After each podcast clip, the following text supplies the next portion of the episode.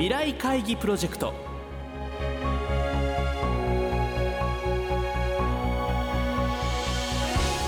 この番組は「世界を変えよう」をキーワードに未来に向けたさまざまな課題を企業トップが提示し皆さんと共に解決策を考える日本経済新聞未来面の紙面と連動したプロジェクトです。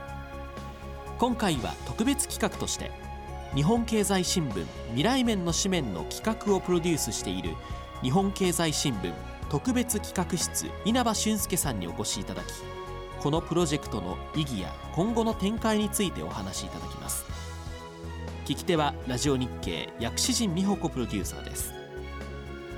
なお毎月第4週にお送りしている企業トップからの課題に対する皆さんからの投稿のご紹介は来週放送します。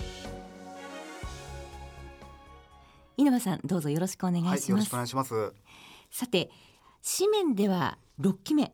ラジオの方では今回が2期目の放送となります未来会議プロジェクトなんですけれども今期の未来面の新たなコンセプト込められた思いをお聞かせいただけますでしょうか？はい、一つ意識しているのはですね、2020年のまあ東京オリンピック・パラリンピックです。まあ日本というですね国は例えばあの少子高齢化であったり。原発問題を引き金にしたエネルギー問題ですとか、はい、世界の中でもですね、まあ、課題先進国今後来たるべき課題がですね他の国よりも先にこう来てるというですね視点を踏まえてですね、読者の皆さんあとはまあ企業のトップの皆さんと一緒に日本初の課題解決を打ち出していこうというのがですね今回のコンセプトに込めた思いでございます。今期展開している企業はどんな企業になりますか？はい。今年の春以降ですね三菱ケミカルホールディングス日本 HP 三井造船リクシルグループ。そして今月は第一三共。来月以降ですねヤマトホールディングス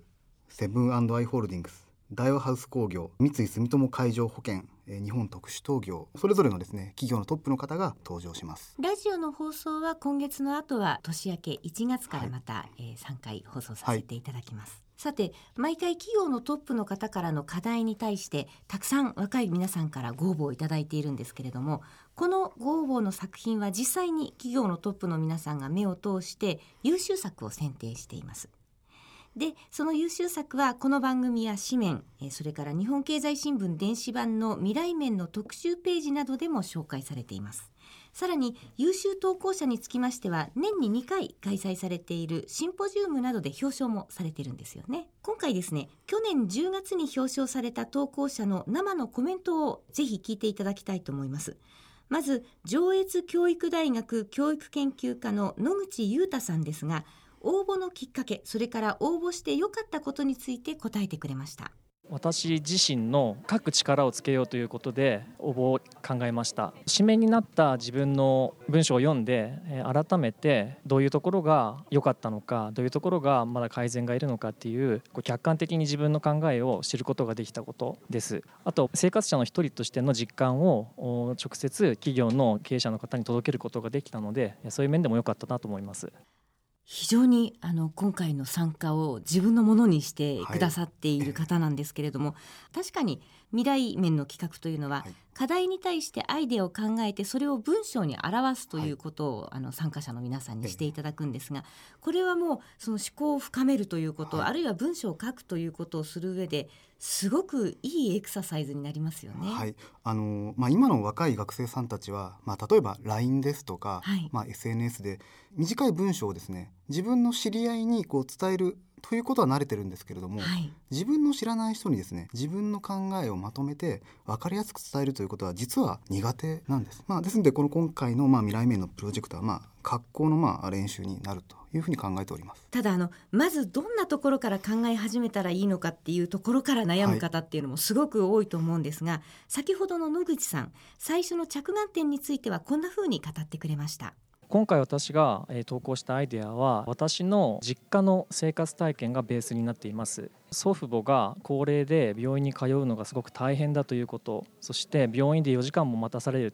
まあ、長時間待たされるとそういったことに困っていてそういう課題に対して何ができることはないのかなと考えたところがきっかけです。若い皆さんのこういうこう身近な着眼点から生まれるアイデアというものに期待したいですよね。はい、企業のですねトップの皆さんは、はい、まあ、読者の皆さんから寄せられたアイデアは一つ一つ丁寧にご覧になってます。なぜかと言いますと当然企業はですね自分たち企業が将来、まあ、どういうことをすべきかというのは、まあ、日々真剣に考えているんですけれども、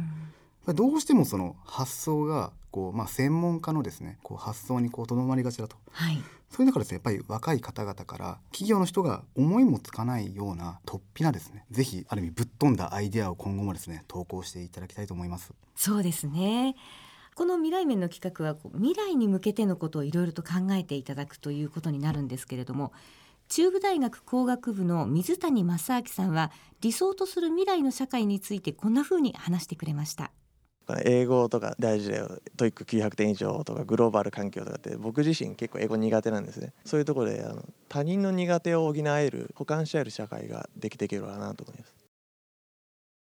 企業のトップから与えられた課題の答えを考える過程で、まあ、自分が人生で何をやりたいのか、まあ、もしくはその、まあ、どんな会社に就職したいのかというですね。そういうことをこう考える機会にしていただきたいと思います。そうですね。今回表彰された方の中にはこんな方もいらっしゃいました。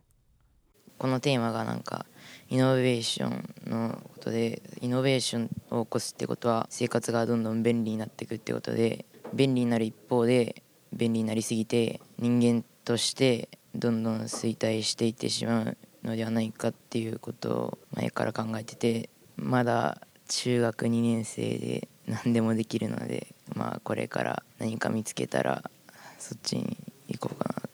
思ってます。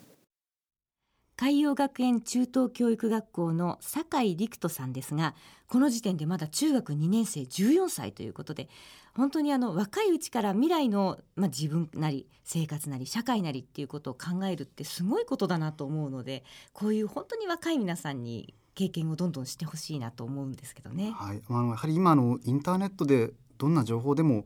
簡単に手に入る時代ですんで、はい、若者がこう考えるというタイミングが実はまああまりないのかなという気もします。ぜひあの未来面への投稿契機にですね考える癖をつけていただきたいと思います。そうですね。はいこのプロジェクトに若い皆さんに参加してもらうための取り組みや今後の未来面の展開などについて最後に教えてください。はい。まああの若い学生さんたちにはですね、学校というまあ狭い世界だけではなくて社会への入り口としてですね、まあこの未来面プロジェクトを活用していただきたいと思います。またあの我々もですね、まあいろんな大学にお邪魔してですね、作文講座、作文の技術を教えるまあ講座の中でですね。未来面の課題をテーマに作文を書いてもらっていますそういうですねえー、まあ、未来面を活用した作文講座も開いておりますので、はい、えー、ぜひあの、まあ、興味のある、まあ、学校さんからですねまあ、まあ、オファーをいただければと 思いますんで、ね、はい、はい、我々長谷さんじますんで、ぜひよろしくお願いします。ぜひよろしくお願いいたします。はい、稲葉さん、今日はどうもありがとうございました。ありがとうございました。